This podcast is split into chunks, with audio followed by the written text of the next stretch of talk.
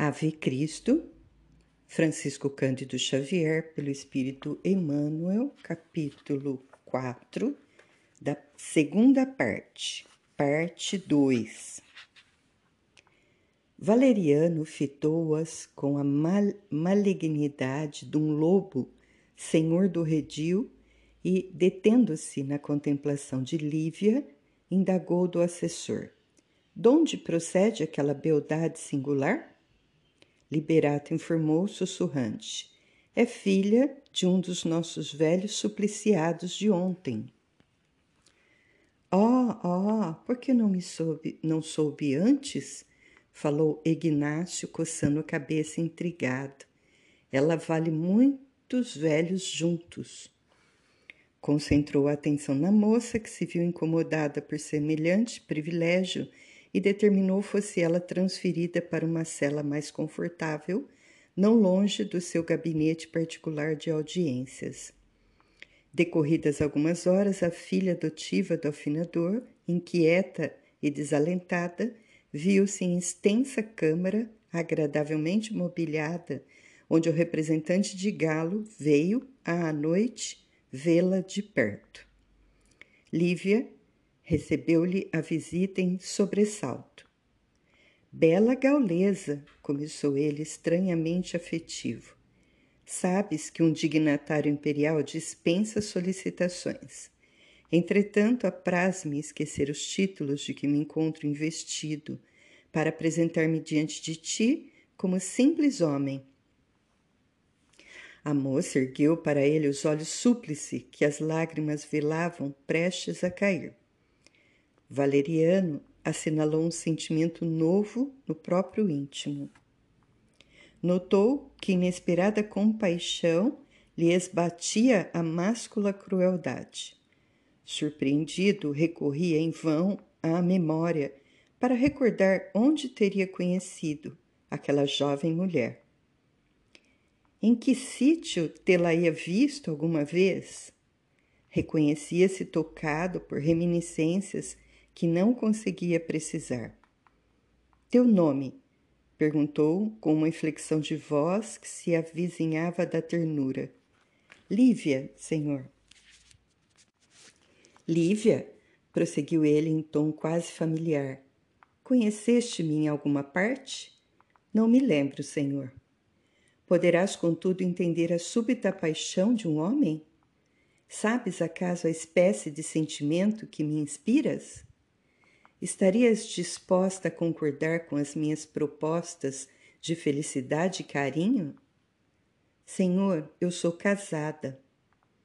Ignácio experimentou grande mal-estar e considerou: o matrimônio pode ser um freio aos nossos desregramentos, mas nunca um entrave insuperável ao verdadeiro amor. Caminhou nervosamente de um lado para o outro da sala e inquiriu: Onde se encontra o felizardo que te possui?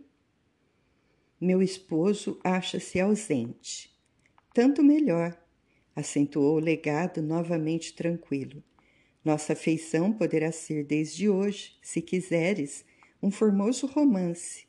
Saberás compreender-me o convite? Senhor, além de casada, eu sou também cristã. Ó, oh, o cristianismo é a loucura de Jerusalém que pretende asfixiar a saúde e a alegria de Roma. És suficientemente menina para renunciar a essa praga. Tenho recursos para sustentar-te.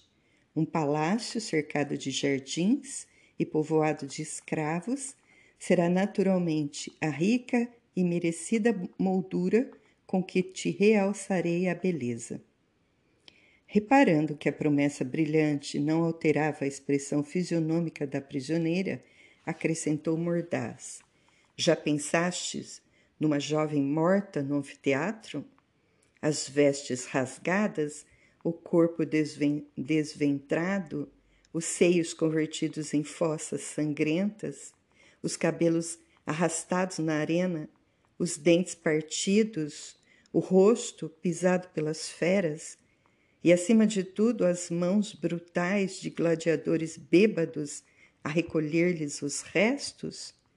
Francamente, não posso atinar com as noções de pudor das famílias nazarenas. Esquivam-se da gloriosa exaltação da carne como se a natureza estivesse amaldiçoada. Alegam imperativos de pureza e pregam a regeneração dos costumes, mas não se envergonham da nudez no anfiteatro. Nunca refletiste em semelhante contradição? Senhor, creio que devemos aceitar esses espetáculos como sacrifícios que a ignorância do mundo nos impõe. Parece-me, porém, aventou Ignácio irônico, que as mulheres galileias, fugindo às delícias do amor bem vivido, a pretexto de se conservarem na virtude, guardam consigo a volúpia de se desnudarem na praça pública. Vejo nisso tão somente inqualificável desordem mental. Senhor, ponderou Lívia receosa, mas serena, não será mais digno expor-se a mulher diante de animais lhe devorar, devoram o corpo que ofertar-se em banquetes desonrosos à criminalidade dos homens? Em Massília vi matronas e jovens da cidade imperial em exibições deprimentes, e nem de longe lhes pressenti qualquer ideal de elevação. Peço vênia, pois, para discordar do seu ponto de vista. Admito que, em se entregando ao suplício por Jesus, o coração feminino coopera na edificação da nova humanidade.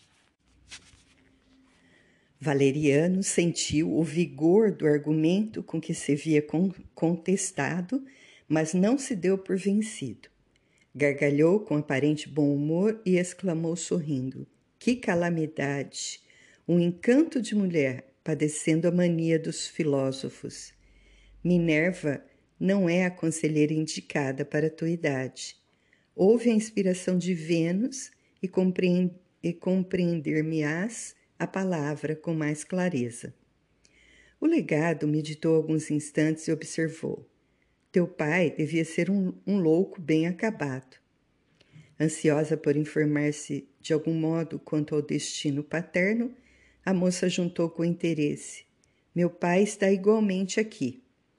Valeriano sentiu-se incomodado ante a expressão de confiança com que aquelas palavras eram pronunciadas e temendo as dificuldades que deveria contornar para explicar-se, julgou prudente despedir-se para voltar no dia seguinte. Noite a noite, Ignácio tornou à câmara que Sinésia, servidora de sua confiança, zelava caprichosamente. Dolorosos sucessos enlutaram as atividades cristãs na cidade. Espetáculos de gala eram assinalados por terríveis flagelações, interrogatórios cruéis terminavam com revoltantes execuções, incentivadas por longos aplausos públicos. Lívia, contudo, isolada de todos, fora poupada.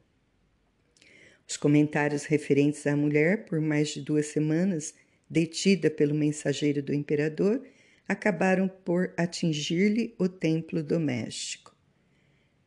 Clímene, enciumada, certa noite veio ao gabinete do esposo, à cata de impressões, e com auxílio da serva postou-se à escuta por trás de cerradas cortinas. Não me recuses, dizia Valeriana apaixonado. Não desejo obrigar-te à submissão. O amor espontâneo da mulher que adoramos é qual se fora suave néctar colhido na milagrosa concha dos sonhos. Ama-me, Lívia, sejamos felizes. Sentes-te enferma por não cederes ao apelo da vida. Não serei tão mal quanto imaginas. Sou casado, sim, mas minha mulher não me partilha os negócios. Sou livre, Dar-te-ei domicílio régio onde desejares. Uma vila em Arelate. Nota do autor especial Arles, França. Um palácio em Roma, uma chácara na Campânia, uma casa de repouso na Cilícia, escolhe. Viveremos felizes tanto quanto possível. Minha escravidão ao Estado é transitória. Espero desfrutar em breve longo descanso. Se tivermos filhos, garantir-lhe-eis o futuro. Ouvidarás a mística perigosa dos judeus, adereçar-te-ás como as mais lindas filhas das sete colinas. Nota do autor espiritual, alusão a Roma. Receberás uma existência digna de tua formosura e de teus dotes intelectuais. Não me observas, porventura, humilhado aos teus pés? O pranto convulsivo da moça podia ser ouvido a pequena distância. Por que choras? Nada te falta. Dize uma palavra e sairás daqui na condição de soberana de minha felicidade. Não te negues por mais tempo ao chamamento do meu carinho. Ergue-te e vem. Que pretendes para construir a tua aventura? Senhor, soluçou a moça desanimada. Pela conversação de Sinésia com servidores desta casa, sei que os meus companheiros de fé estão marchando todos os dias para o sacrifício. Provavelmente meu pai já terá dado grande testemunho para que eu lhe abençoe a generosidade com meu eterno reconhecimento, conceda-me a graça de morrer junto dos meus. Nunca! trovejou a voz de Ignácio irritado. Não partirás daqui sem abjurar a crença ignominiosa. Não descansarei enquanto não puder mergulhar os meus olhos nos teus, à maneira do sedento que se afoga no manancial de água pura. Amo-te os olhos misteriosos que em mim despertam algo oculto, estranhos e profundos sentimentos que não consigo explicar. Serás minha, bem minha. Modificar-te-ei as convicções, dobrarei esse teu incompreensível orgulho. Os ouvidos de Clímene não puderam suportar por mais tempo. Sufocando as lágrimas que lhe rebentavam do peito, a matrona afastou-se rápida. Em casa, porém, não obstante perceber o regresso do esposo ao tálamo conjugal, não conseguiu atrair o sono.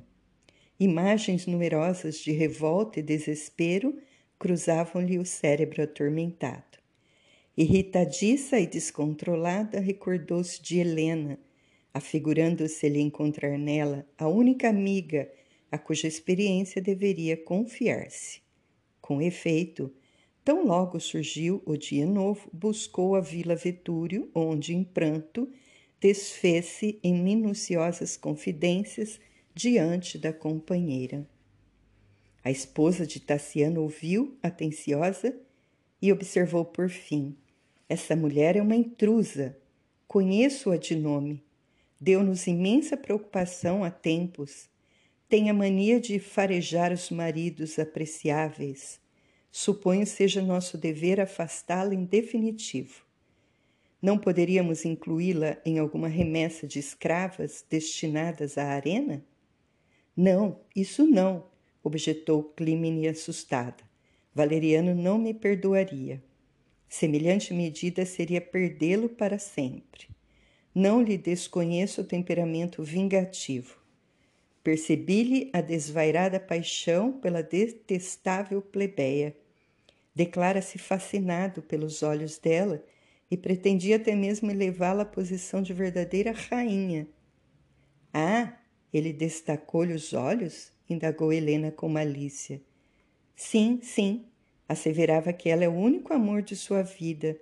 Não se fechou em reduzir-me à odiosa subalternidade.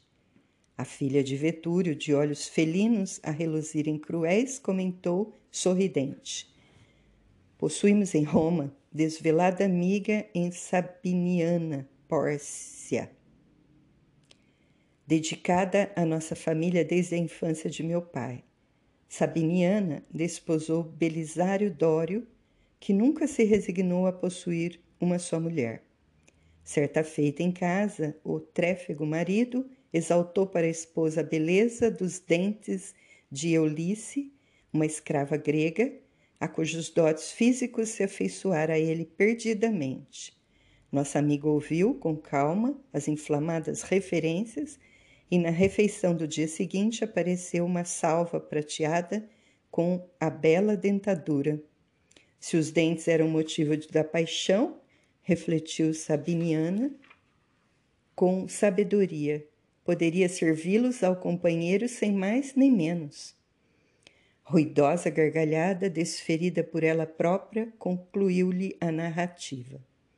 Ante a amiga espantada, passou a destra pela cabeleira adornada com tenuíssima rede de ouro e declarou: A lembrança de Pórcia propiciou-me excelentes ideias.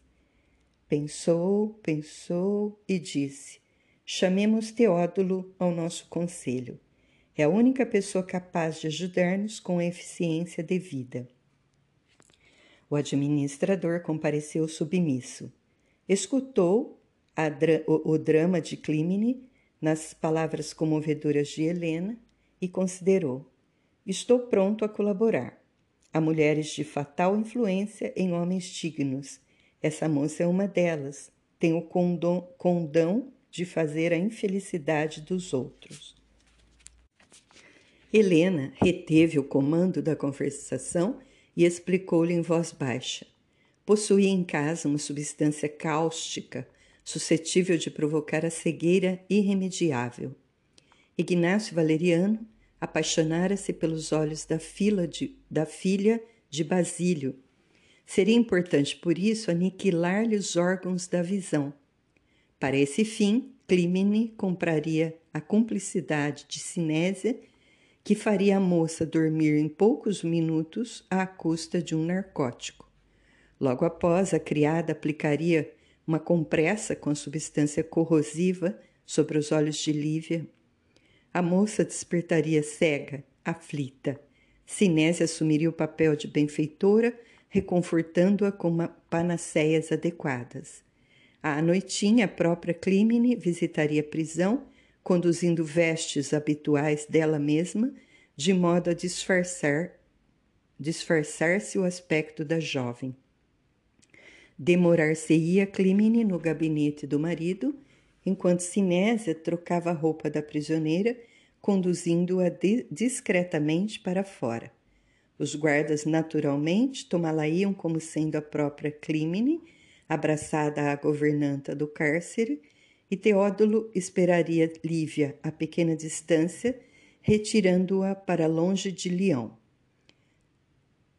Desceria com ela para Massília, com a promessa de reencontro com o velho pai e com Tassiano, desterrando-a por fim na costa gaulesa.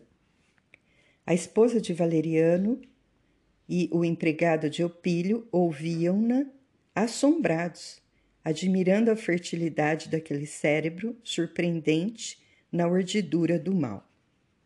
O projeto é notável, adiantou Clímene, algo aliviada. Entretanto, a praia não é assim tão longe. Helena designou o companheiro que as ouvia enigmática acentuou. Teódulo, poderá conduzi-la para outra, outra banda do mar. E piscando os olhos vivos para ele. Da África, por exemplo. Qualquer mulher cega encontraria muita dificuldade para o retorno. E sentenciou sorridente. Não temos tempo a perder. Se essa mulher domina os homens pelos olhos, é justo que, as, que os perca. Receio algum deslize na execução do plano, suspirou Clemine hesitante. Se Valeriano descobre, pagarei muito caro. Não vaciles, determinou a companheira autoritária. A dúvida numa realização de que nos interessa é sempre um golpe contra nós mesmos. A esposa de Ignácio concordou e obedeceu às ordens que lhe eram ditadas. Helena acompanhou-a à casa dela. Trazida a Sinésia ao lar do representante de Augusto, aceitou de bom grado todas as providências que lhe eram sugeridas, tornando-a a prisão de posse das instruções e das drogas indicadas. Ministrando a Lívia o hipnótico em água pura, via adormecer facilmente, e enquanto dormia, a moça recebeu a compressa fatal. Quando despertou, trazia os olhos injetados de sangue. Apalpava o leito, ansiosa por recuperar a visão, mas debalde. Sinésia, Sinésia! gritou aterrada.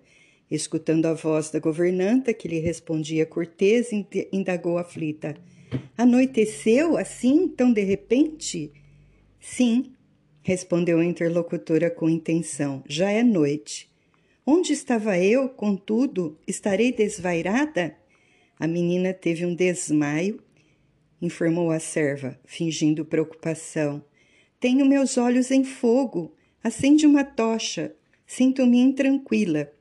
Embora compadecendo-se da vítima, Sinésia ajoelhou-se junto dela e, conforme as sugestões recebidas de Helena, falou-lhe aos ouvidos: Lívia, tenha calma, coragem, paciência. Seu pai morreu nos cavaletes de suplício. A moça emitiu um grito abafado, seguido de convulsivos soluços. Os espetáculos com execuções têm sido frequentes. Acredito que seus amigos cristãos não terão tido ensejo de fugir. Há, porém, uma notícia agradável. O patrício Tassiano interessa-se por sua sorte. Não sei bem onde se encontra, mas estou informada de que enviou mensagem ao senhor Teódulo, recomendando-lhe acompanhá-la na viagem que a menina deve fazer para se reaproximarem. Há quem diga que a pequena Blandina está doente, reclamando cuidados. Intraduzível expressão estampou-se na fisionomia da jovem, cujos olhos mergulhavam agora em espessa noite. Precisamos subtraí-la à crueldade de Valeriano, que se propõe escravizá-la e possuí-la a qualquer preço, continuou Sinésia astuta. Em cada noite parece mais louco e provavelmente violentar-lhe-á o sentimento feminino, de vez que vive a embriagar-se antes de vir para o seu quarto. Dói meu coração vê-la assim exposta aos ataques de um homem despudorado. Combinei, pois, com o senhor Teódulo a sua retirada. Dentro de algumas horas espero receber a vestimenta própria para sua saída sem percalços. Lá fora, o administrador da vila aguardar-nos-á a fim de acompanhá-la até o seu novo destino. Notando que o silêncio pesava entre ambas, Sinés indagou: a menina não se encontra porventura feliz? Não lhe sorriem ao coração as promessas de vida nova? Lívia, porém, se afundara em amargas reflexões, respondeu triste: Não fosse a morte de meu pai, e sentir-me-ia contente. Além disso, vejo-me enferma e aniquilada. Mas o senhor Teódulo é de parecer que o antigo patrão da vila, Vetúrio, e a filhinha dele, Blandina, são seus amigos. Sim, bem sei, mas a esposa de Tassiano parece detestar-nos. O senhor Teódulo sabe disso. Estendeu as mãos para frente, como se vagueasse nas sombras, e acrescentou: Por que não fazermos alguma luz? Necessitamos da escuridão para libertá-la. A doente aquietou-se, mas, passando a destra pelos olhos empapuçados, exclamou em dolorido desabafo: Ah, Sinésia, és a única pessoa com quem posso conviver nessa reclusão. Sou cristã, enquanto ainda te prendes ao culto das antigas divindades. Mas, no fundo, ambas somos mulheres com problemas comuns a morte de meu pai abre-me um vácuo que coisa alguma na terra conseguirá preencher. Estou só no mundo, sozinha. Cedo habituei-me ao caminho da aflição. Nunca me revoltei contra os desígnios do céu. Mas agora sinto-me desorientada e infeliz. Que pecado cometi para que Deus me poupasse? Compadece-te de minha sorte. Tenho medo de tudo. A inflexão com aquelas palavras eram pronunciadas. A inflexão com que aquelas palavras eram pronunciadas tocou a sensibilidade da servidora na, nas mais recônditas fibras. Profundo remorso feriu-a de chofre. Pranto rompeu-lhe a crosta consciencial. Desejou salvar a moça, recambiá-la para o mundo livre e descerrar-lhe as portas do cárcere para abençoar do destino. Mas era tarde. Lívia estava cega. Jamais conseguiria alterar-lhe a situação. Entre o grupo de Valeriano e os amigos de Clímene, permaneceria algemada a perigo iminente. Limitou-se, por isso, a chorar, conturbada. A jovem escutou-lhe os soluços e confortou-se. Supôs que a governanta sofria por ela e essa ideia abrandou-lhe a tortura íntima. Não se achava tão só. Alguém lhe entendia os padecimentos morais e partilhava-lhe o fel. À noitinha, Crimine apareceu. Entregou a Sinésia a roupa de seu uso particular. A governanta gaulesa, não obstante o pesado remorso que a espicaçava, reanimou a jovem e ocupou-se em vesti-la com esmero. Daí a instantes, ambas saíram sem qualquer aborrecimento. Envergando um dos péplos habituais de Clímene e apresentando altura semelhante à dela, Lívia foi tida pelos guardas de serviço como sendo a esposa de Valeriano em passeio. Não longe, alcançaram Teódulo, que as esperava. Sinésia, emocionada, despediu-se, alegando a necessidade de tornar ao posto. Antes, porém, que a moça se externasse em considerações amargas, à face do adeus da companheira, o intendente de Opílio, muito cortês, tratou de dissipar qualquer dúvida que lhe afligisse o ânimo. Apraz-me trazer-lhe as boas novas de que já teve ciência, comentou ele maneiroso. O nosso amigo Tassiano, impossibilitado de tornar a Leão tão depressa quanto desejava, em razão de incendiosa moléstia na pessoa da filha, pede-lhe a presença confortadora. E Luquaz observou todas as instruções de Helena, esclarecendo que fariam uma viagem marítima. Tassiano, repetia Mendaz, ao regressar da metrópole, virá Blandina do vira Blandina adoecer repentinamente, sem ninguém que os amparasse, de vez que Helena fora chamada novamente a Roma, a fim de prestar assistência ao pai enfermo. Aconselhado por um médico de bordo, o genro de Vetúrio desembarcara a meio do caminho de onde enviara mensagem rogando a ela e a Basílio lhe fossem ao encontro. Solicitava com empenho ao velho afinador acompanhasse a filha, entretanto ignorava, naturalmente, que o filósofo havia sido morto. Por isso mesmo, ele, Teódulo, prontificava-se a segui-la de perto. Lívia ouviu as informações apertando o coração com a destra trêmula. Refletiu alguns instantes, tateou os próprios olhos, agora terrivelmente inflamados, e falou triste: Senhor Teódulo, estou profundamente agradecida à sua bondade. Desvanece-me a lembrança de Tassiano buscando-me o concurso tão pobre. Entretanto, reconheço-me incapaz de realizar a viagem. Algo sucedeu com os meus olhos. De algumas horas para cá, observo que a minha visão desapareceu. Ouço-lhe a voz, mas não o vejo. Dores quase insuportáveis me percorrem a cabeça. Estou inutilizada. Em que poderei ser útil aos nossos amigos que me aguardam? Não será mais justo permanecer aqui mesmo e aceitar, conformada, as circunstâncias? Tassiano escreveu pedindo a meu pai me conduzisse.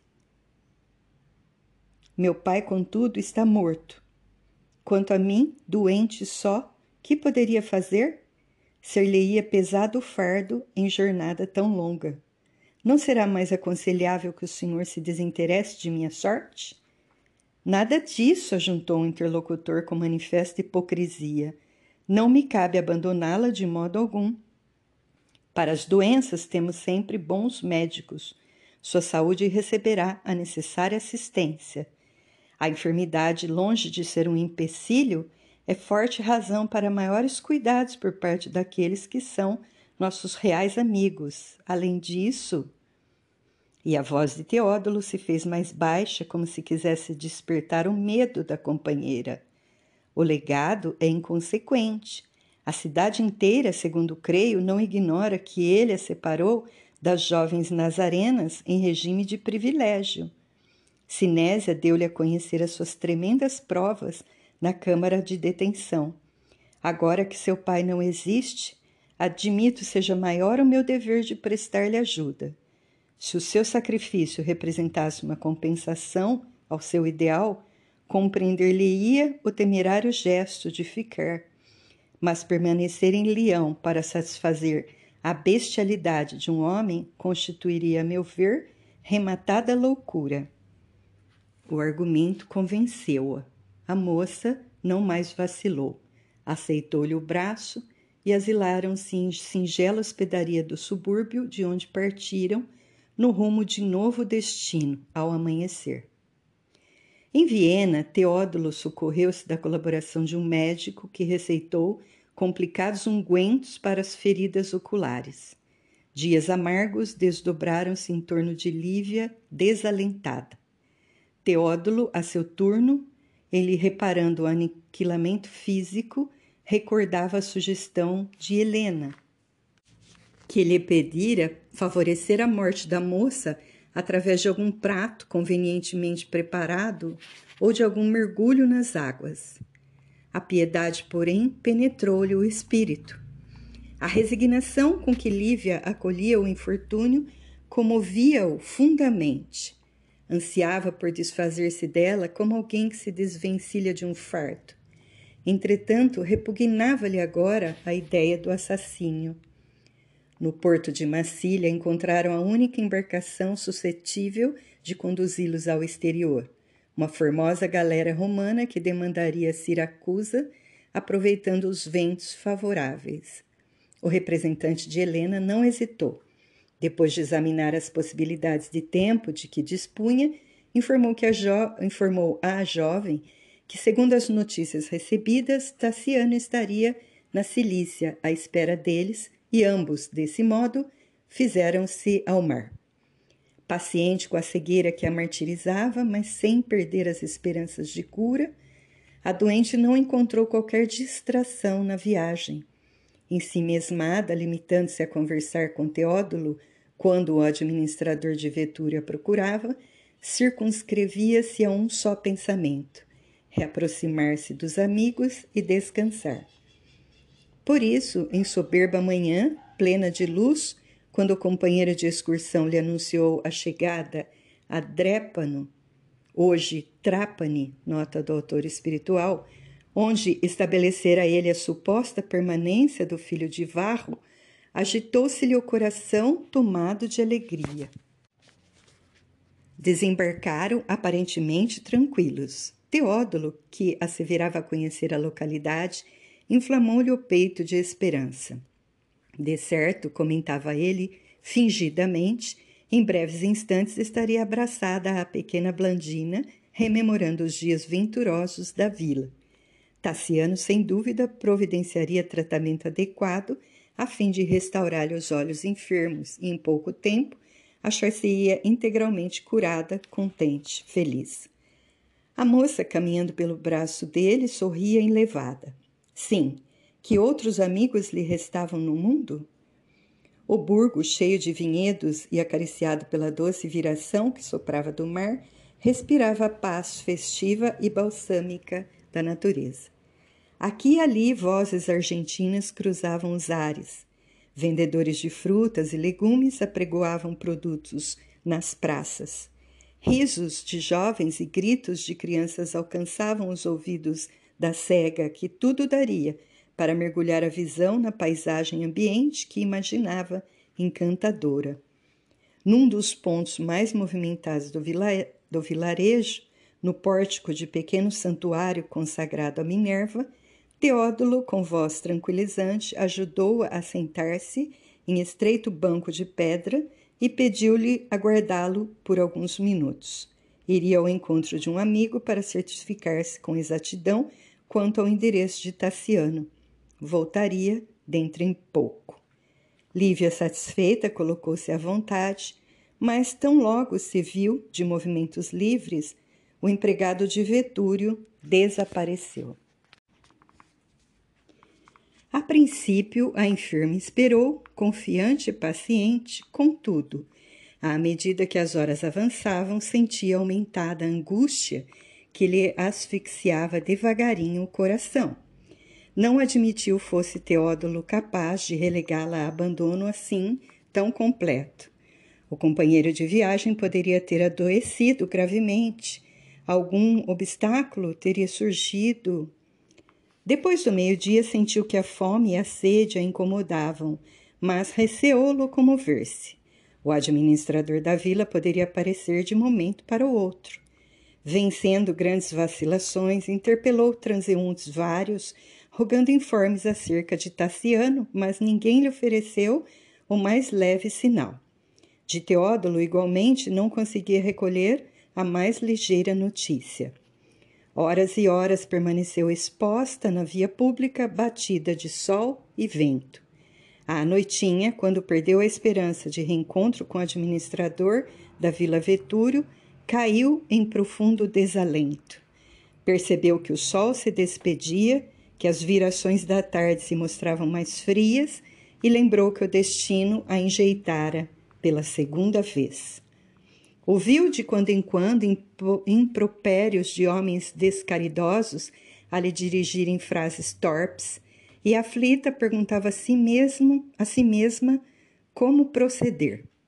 Achava-se tão só na Cilícia como fora encontrada ao nascer na charneca de Cipro. Por que viera ao mundo com semelhante destino? refletia atormentada. Teria ainda mãe no mundo? A que família se filiava? Que tragédia passional lhe havia precedido o nascimento? Recém-nata, não poderia registrar qualquer sensação de abandono, mas agora, mulher consciente, com tantos sonhos desfeitos, assinalava o superlativo sofrimento mor moral. Para onde iria? Se ao menos pudesse trabalhar. Reconhecia-se, porém, inútil e cega. Como se lhe desdobraria o futuro? Rendeu graças a Deus porque conseguia chorar livremente. Nunca recordou com tanta intensidade a ternura paterna desde a separação de Basílio como naquela hora. O velho filósofo ensinara-lhe que a morte não existe, que as almas vivem além da terra em esferas compatíveis com o aprimoramento moral de que são portadoras. Nunca lhe pusera em dúvida as menores lições. Certamente o carinhoso protetor prosseguia vivendo em algum lugar, mas poderia acaso acompanhar-lhe a dor? Lembrou as reuniões evangélicas da casa de Vestino e procurou arrimar-se à fé. Indubitavelmente, os amigos que lhe haviam tomado vanguarda na morte não a olvidariam relegada à solidão. Deixou que as lágrimas lhe rolassem pela face, que a ventania do crepúsculo açoitava impiedosa, e rogou em pensamento: Pai amado, não me abandones. De onde estiveres, volve o generoso olhar sobre mim. Lembra-te do dia em que me acolheste no matagal deserto e asila-me de novo em teu carinho. Estou enjeitada outra vez. Não sei por que contrário destino me pesa sobre a alma. Embora creia, como me ensinaste, que Jesus vela por nós do céu. Agora que me sinto aniquilada e cega, não me deixes perder a luz íntima da esperança e ajuda-me na restauração do bom ânimo. Muitas vezes me dissestes que o sofrimento nos purifica e eleva para Deus. Faze-me compreender essa realidade por mais com mais força para que a dor não me arroje aos precipícios da inconformação. Falava-me sempre que a nossa vida não se extingue com a morte, que a alma se ergue aos cimos da eternidade, onde reina a paz. Acreditavas que os mortos são mais vivos que os homens amortalhados na carne, e admitias com segurança que os nossos entes amados, além do sepulcro, podem auxiliar-nos e proteger-nos. Como, pois, esquecer-me de ti, que foste em todos os dias o amigo e benfeitor contínuo? Como seria feliz acompanhando-te os passos? Não pude, entretanto, desfrutar o privilégio de morrer por Jesus nos tormentos da arena. Ó oh, meu Pai, por que não me foi concedida a graça de partir junto dos nossos? Por que me separou o destino das companheiras que se fizeram venturosas pelo martírio? Tem compaixão de mim, explica-me a vida como noutro tempo, orienta-me no labirinto. Lembra-te de que ainda não passo de uma criança às escuras no matagal humano e faze-me meu protetor novamente. Trouxeram-me até aqui com a promessa de reencontrar nossos amigos, cujo paradeiro ignoro. Provavelmente não mais lhes apertarei as mãos neste mundo. Na terra, a separação é sempre mais fria pelos obstáculos que distanciam a nossa visão das pessoas amadas. Mas na vida espiritual, o coração deve possuir recursos diferentes para fortalecer o amor e socorrê-los. Lívia desejava gritar as palavras que a mente compunha, na suposição de que o vento as levaria clamantes para o céu. Todavia, a movimentação dos pedestres compelia-lhe o espírito à prudência. Continuava, pois, a chorar em prece, quando, como num sonho miraculoso, viu desenhar-se luminoso caminho nas trevas que lhe entenebreciam os olhos e, através desse trilho fulgurante, reconheceu Basílio, que avançava ao seu encontro. Extasiada, tentou nomeá-lo em voz alta, ébria de júbilo, mas a inesperada alegria como que lhe paralisara as cordas vocais. O velho amigo, envolvido em claridade inexprimível, que o fazia mais jovem, aproximou-se, pôs a destra nos ombros dela, como antigamente, e falou conselheiral: Minha filha, os aprendizes de Jesus, tanto quanto ele mesmo, conhecem a solidão. Jamais o desamparo. Não te lamentes no nevoeiro em que o céu te prova confiança. Nas noites mais escuras, há mais fulgor nas estrelas. Nossas esperanças brilham com maior intensidade no inverno dos grandes padecimentos. Reanima-te e crê no poder excelso de nosso Pai. O espírito de Basílio fez ligeira pausa, acariciou-lhe a cabeleira castigada pelos sopros do vento e continuou: Realmente, nós te precedemos na inevitável viagem do túmulo. Para nós, a luta na carne foi provisoriamente interrompida e com acerto disseste que fomos quinho quinhoados com a prerrogativa de algo sofrer pela extensão do Evangelho no mundo. Mas não te crês excluída do testemunho e da flagelação. O tormento dos olhos é o sinal de que não foste esquecida. Naturalmente, aqueles que nos guiam de planos mais altos confiaram-te a fidelidade, algum serviço no mundo acima do nosso. O Senhor não entrega responsabilidades de certa natureza a corações ainda frágeis, assim como não dependura o fruto alimentício no ramo tenro do vegetal nascente. Tem coragem. Às vezes é necessário nos mergulhemos na sombra para auxiliar os que jazem nas trevas. Reunir-te-ás a nós brevemente Arrima-te ao bordão da fé e não desfaleças. Seguir-te-emos o trabalho passo a passo. Quando o sacrifício te parecer mais doloroso e mais áspero, agradece a Jesus a oportunidade do precioso combate. Se algo existe no mundo que possa expressar nosso serviço com Deus, é a plena realização da tarefa enobrecedora que a vida nos assinala. E porque o esforço da renúncia não é acessível a todos ao mesmo tempo, recebe a gradativa imolação de ti mesma como bênção do alto. Não perguntes pelas razões que te impuseram a cegueira física. Não te sintas injustiçada. A vida é sempre um milagroso tecido na divina sabedoria. Às vezes, a aflição é véspera da felicidade, tanto quanto o prazer, frequentemente, é produção de angústia.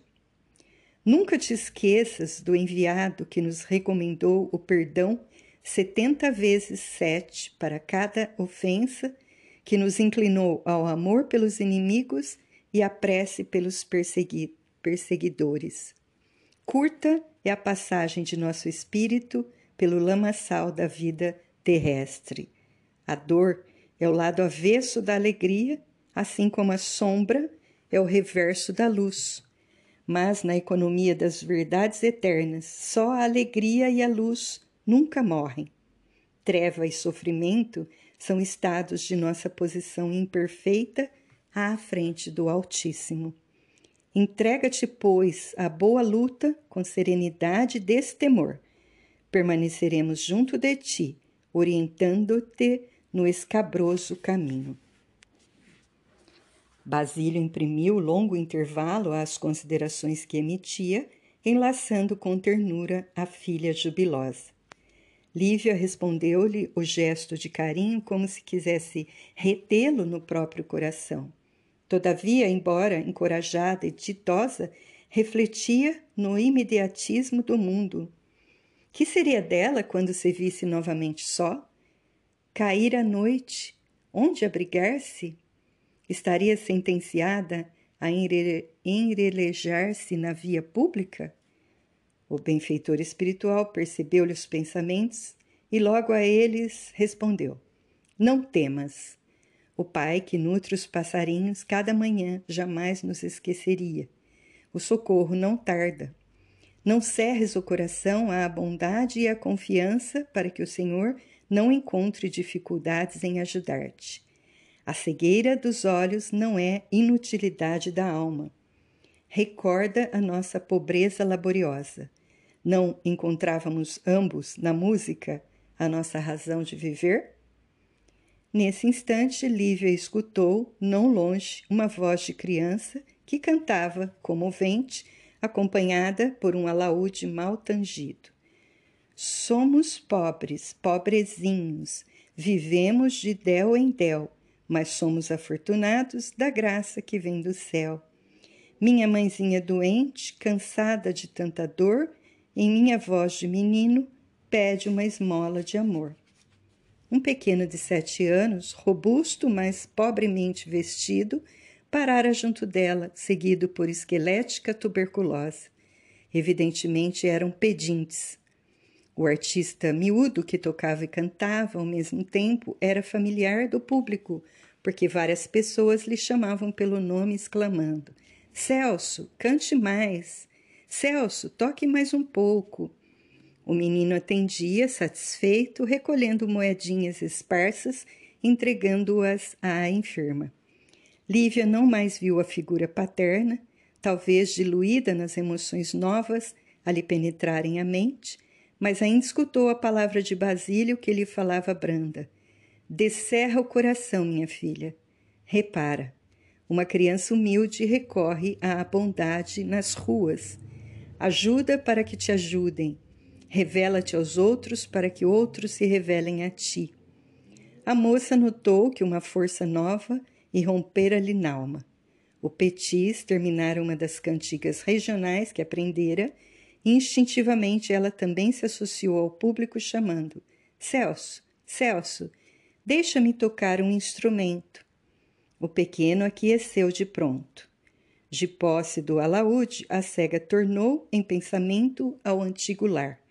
Esqueceu-se de que se achava na posição de estrangeira, numa terra que desconhecia, e cantou com toda a alma, qual se estivesse numa de suas horas mais felizes à frente do velho pai. Grande silêncio acompanhou-lhe as belas canções romanas. Os transeuntes adensavam-se agora no pequeno átrio de Minerva e a criança, ao fim de cada número, recebia as contribuições de senhoras e cavalheiros comovidos, repletando a surrada bolsa.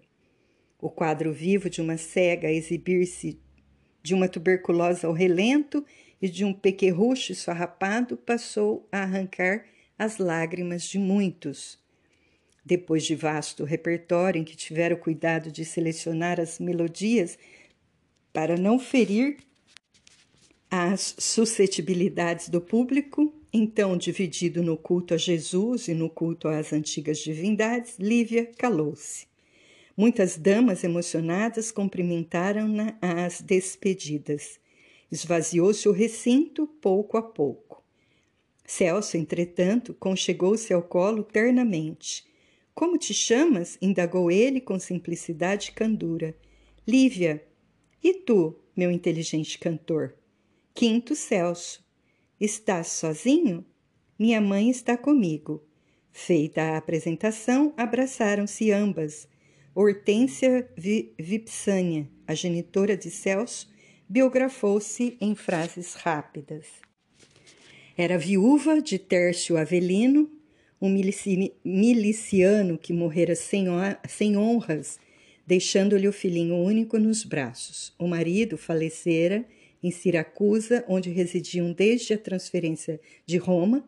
Todavia, tão angustiosa se lhe tornara a vida na grande cidade que, enfraquecida e derrotada, resolvera experimentar a permanência em Drépano, onde conseguiu manter-se com menos dificuldade.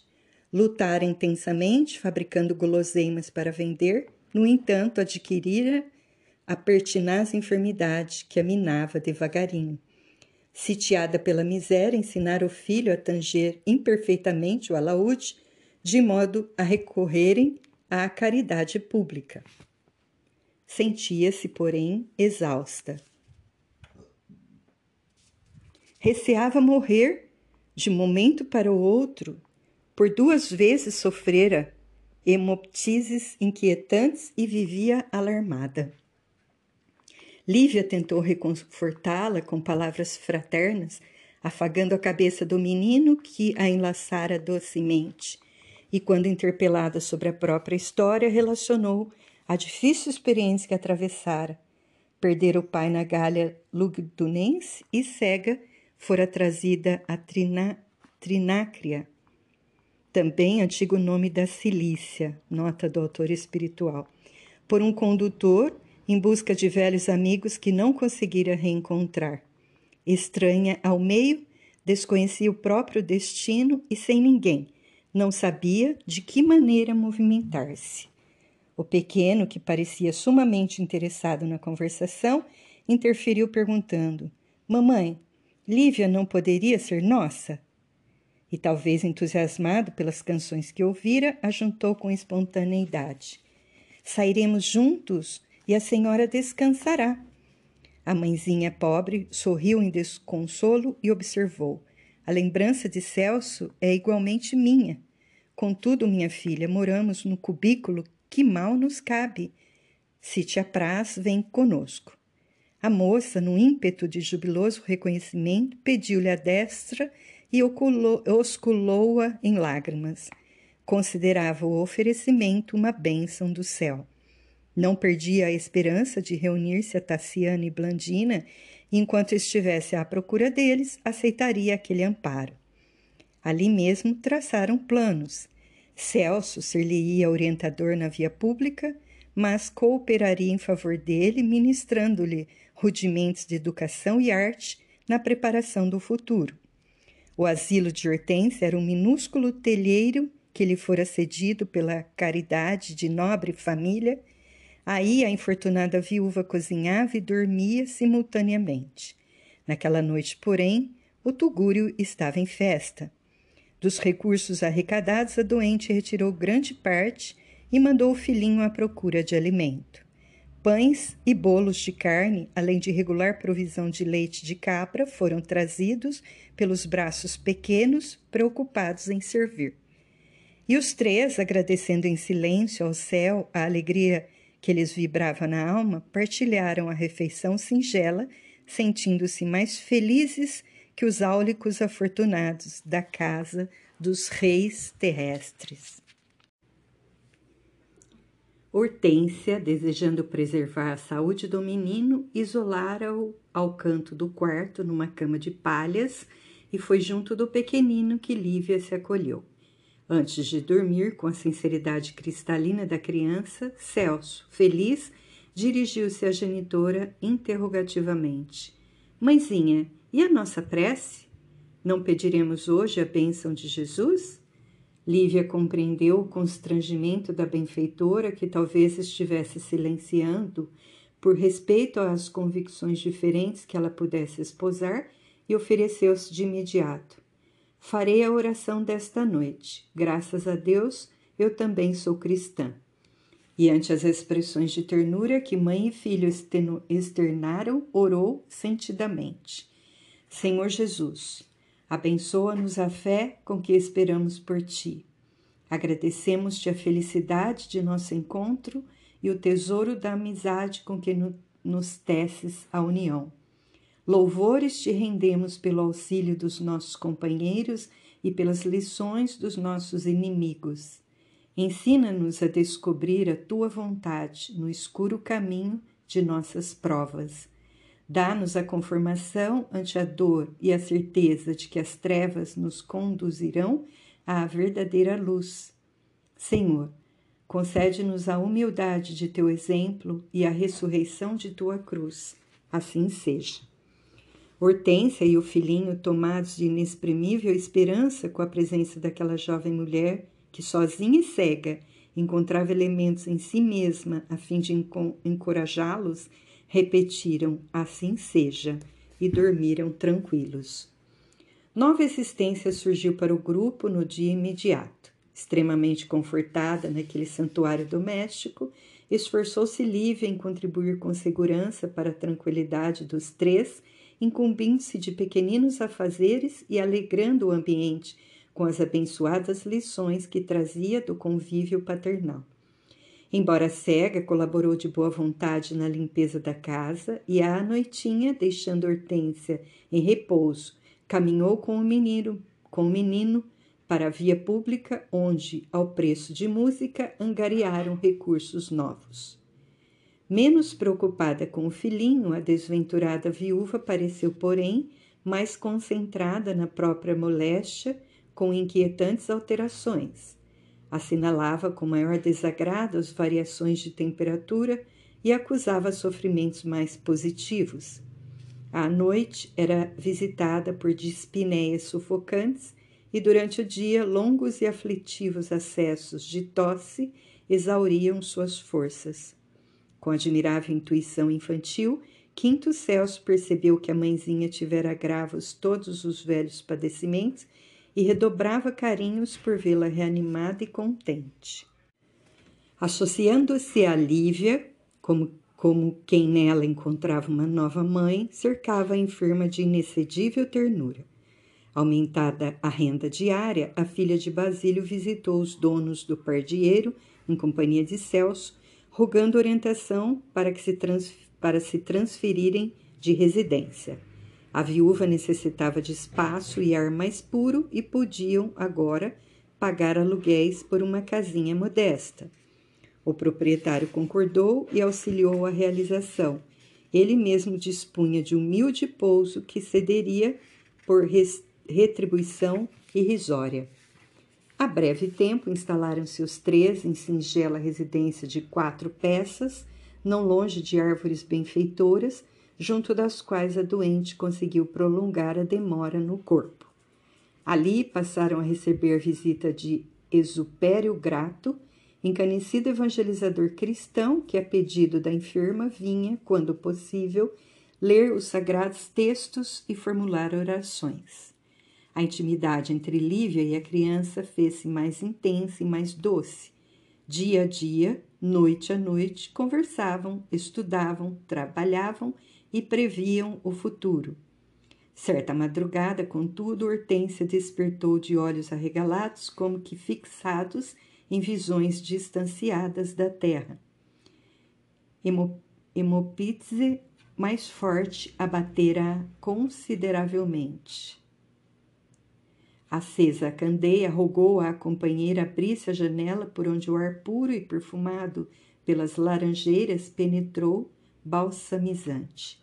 Lívia, apesar de receosa, não conseguiu surpreender-lhe a modificação, mas o menino inteligente e observador espantou-se, ele notando a fisionomia transtornada. A, a enferma dava a ideia de haver colado fina máscara de cera ao rosto encovado. Os órgãos da visão mostravam-se quase fora das órbitas, mas angélica expressão de alegria lhe tomara o semblante. Celso, aflito, indagou ansioso: Mãezinha, que aconteceu? A pobre senhora acariciou-lhe a cabeça minúscula e falou com esforço: Meu filho, esta é a última noite que passamos juntos na terra. Não te deixo, porém, a sós. Jesus trouxe Lívia à nossa casa. Recebe-a por tua nova mãe. Tem sido para mim valiosa irmã nestes dias em que devo ir-me embora. A moça compreendeu o tom daquela voz de adeus e ajoelhou-se em pranto. Não, mãezinha, fica conosco, soluçou o menino desesperado. Trabalharemos para vê-la feliz. Vou crescer depressa, serei um homem, teremos uma casa grande só para nós. Não te vás. Lágrimas incontidas deslizaram dos olhos da agonizante. Hortência alisou os cabelos despenteados do filhinho e acentuou: Não chores. Onde pusestes a fé, meu filho? Eu tenho fé, mamãe. Tive fé quando o cão do vizinho nos rondou a porta. Tive fé naquela noite em que o temporal nos encontrou na rua, mas hoje tenho medo. A senhora não pode deixar-me assim. Acalma-te, rogou a genitora preocupada. Disponho de pouco tempo. Entrego-te à nossa Lívia em nome de Jesus. Não me prendas aqui. Incapaz de raciocinares como gente grande, não percebes a extensão do sentimento com que me dirijo à tua alma. Entretanto, filho meu, guarda bem este minuto. Mais tarde, quando o mundo reclamar-te as lutas maiores, não ouvides nossa pobreza laboriosa. Sê bom e trabalhador. Se fores induzido ao mal por alguém, recorda o nosso quadro desta hora.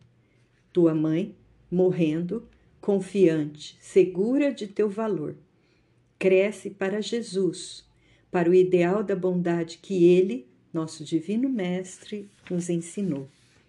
E pousando os olhos imensamente lúcidos na companheira cega, pediu com humildade: Lívia, quinto Celso será o meu próprio coração pulsando ao teu lado. Se reencontrares os amigos que procuras, tem compaixão de meu filho e não o abandones. A interlocutora enxugou as próprias lágrimas e rogou aflita: Minha irmã, não te apoquentes, dorme de novo. Sinto-te fatigada. Hortência sorriu triste e acrescentou: não, minha amiga, não te enganes. Vejo Tércio conosco. Está robusto como em seus mais belos dias. Diz-me que estaremos juntos ainda hoje. Reunir-nos-emos no grande lar, porque haveria de persistir algemada ao corpo quando o céu se encontrou arrimo seguro em tua dedicação? Sinto-me feliz, feliz. Hortência, no entanto, emudeceu de súbito.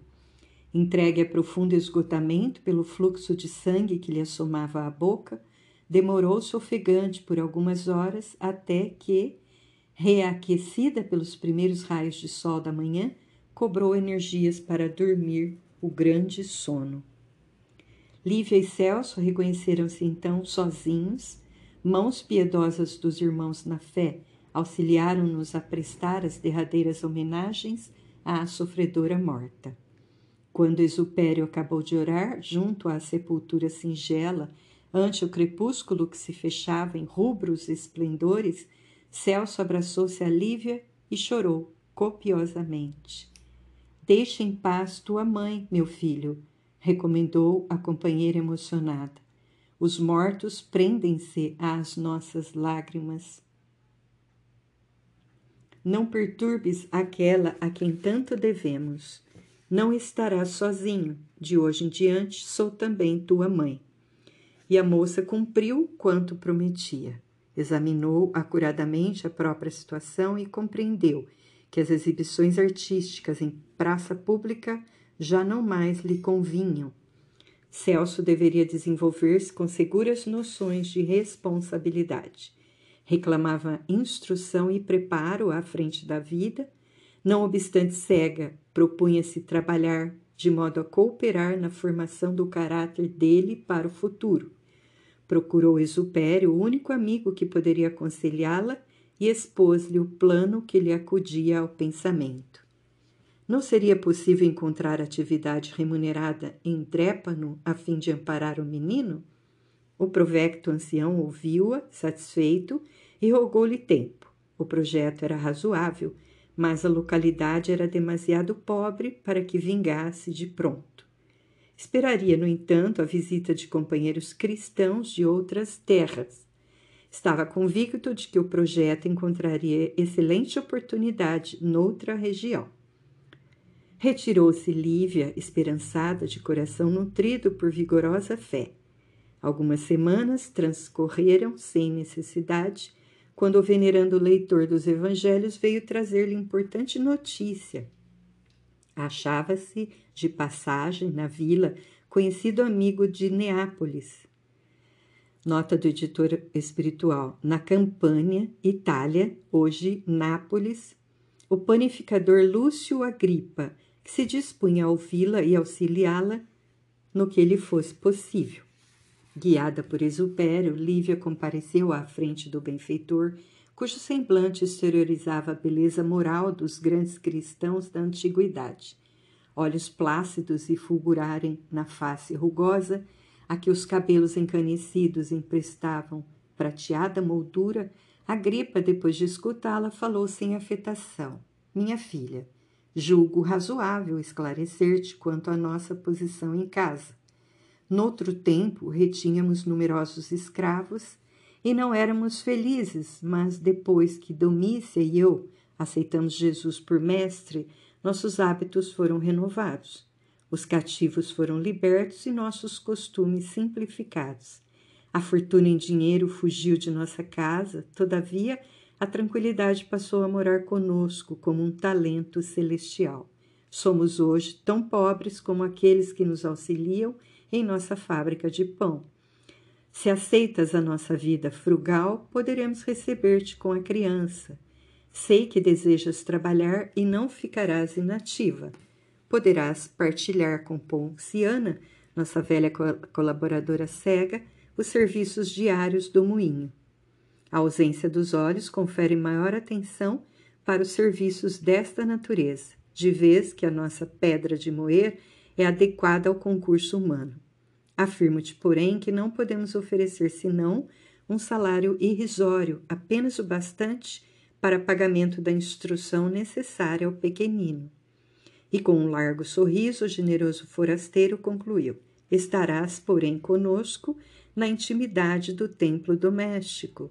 Temos nossas preces particulares em paz e alegria. Neápolis, graças a Deus, não conhece a perseguição. Lívia não sabia expressar o próprio contentamento. Ah, Senhor, isso é tudo quanto desejo, exclamou jubilosa. Servirei de bom grado em vossa casa.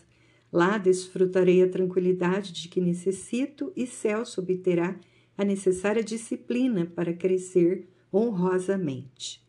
O panificador, homem simples e prestimoso, conversou sobre música e regozijou-se ao saber que conduziria para casa não somente uma colaboradora exclusiva das tarefas braçais, mas também primorosa arpista. E depois de alguns dias, Lívia e Celso puseram-se ao mar no rumo da cidade nova. À chegada, o menino, em deslumbramento, gritava a felicidade que o possuía. O golfo esplêndido, o casario praiano e o constante espetáculo do Vesúvio, com o penacho de fumo a perder-se no firmamento, constituíam motivos de longas e minuciosas indagações. Lívia, apesar da cegueira física, não cabia em si de esperança. Domícia, a esposa do benfeitor, recebeu-a de coração aberto e, após uma semana de recuperação das forças, entrou em boa forma no trabalho. A propriedade erguia-se em rua movimentada e arborizada, sendo objeto de grande interesse público. Qual acontecia em quase todas as antigas cidades, o trigo entrava puro no estabelecimento e aí era convenientemente transformado em farinha para a manufatura do pão. Ao lado de Ponciana, a filha de Basílio incumbia-se da mó. A princípio, o trabalho se lhe figurou excessivamente pesado, mas Lívia, rendendo graças a Jesus por haver encontrado algo com que ocupar a mente atribulada, procurou adaptar-se, cantando ao novo gênero de obrigações. Na primeira noite, recolheu-se fatigada ao quarto singelo que Domícia reservara para ela e o pequeno, e Celso, que se sentia realmente como seu filhinho, contrariado ao vê-la batida, comentou o novo tipo de luta, perguntando: Mãezinha, por que tanto trabalho? Não seria melhor tomar o nosso alaúde e ganhar dinheiro das pessoas que passam nas ruas? Não, meu filho. O serviço é o único meio através do qual podemos extravasar as riquezas do coração no engrandecimento da vida. Amas a Jesus e desejas servi-lo? Sim, sim. Então, é indispensável saibamos cooperar com ele, disputando para nós a satisfação, a satisfação de fazer o mais difícil. Se todos procurarmos a alegria de colher, quem se incumbirá do sacrifício de plantar? Revelando, porém, o cérebro infantil distanciado das questões filosóficas, Celso continuava indagando: Onde está Jesus, mãezinha? Segue-nos passo a passo, meu filho. Sabe quanto nos esforçamos por imitá-lo e conhece-nos as faltas e fraquezas. Assim como o sol nos envia do céu a sua luz, fazendo-se presente de maneira constante em nossa estrada, também o Senhor é o divino sol de nossas almas a iluminar-nos por dentro. Despertamo-nos para o bem e guiando-nos à vida imortal. Minha mãezinha Hortência dizia que ele era o maior amigo das crianças. Era e é, ainda e sempre, acrescentou Lívia carinhosa. Jesus confia nas crianças, esperando que elas cresçam para a glória da bondade e da paz, a fim de que o mundo se transforme em reino de Deus. Quinto Celso abraçou a mãezinha espiritual com mais ternura Sentou-se e recitou pequena oração de louvor e reconhecimento ao Divino Mestre, e logo após, segurando a destra de Lívia, adormeceu com a despreocupação de um pássaro feliz. A filha de Basílio, depois de tatear, agasalhando o menino, prosseguiu velando pela noite adentro. Por que insondáveis desígnios fora parar naquela casa com uma criança que lhe não pertencia pelos laços consanguíneos? Por que misteriosas determinações do Senhor fora trazido à Cilícia e da Cilícia a Neápolis, onde a vida lhe surgia inteiramente nova?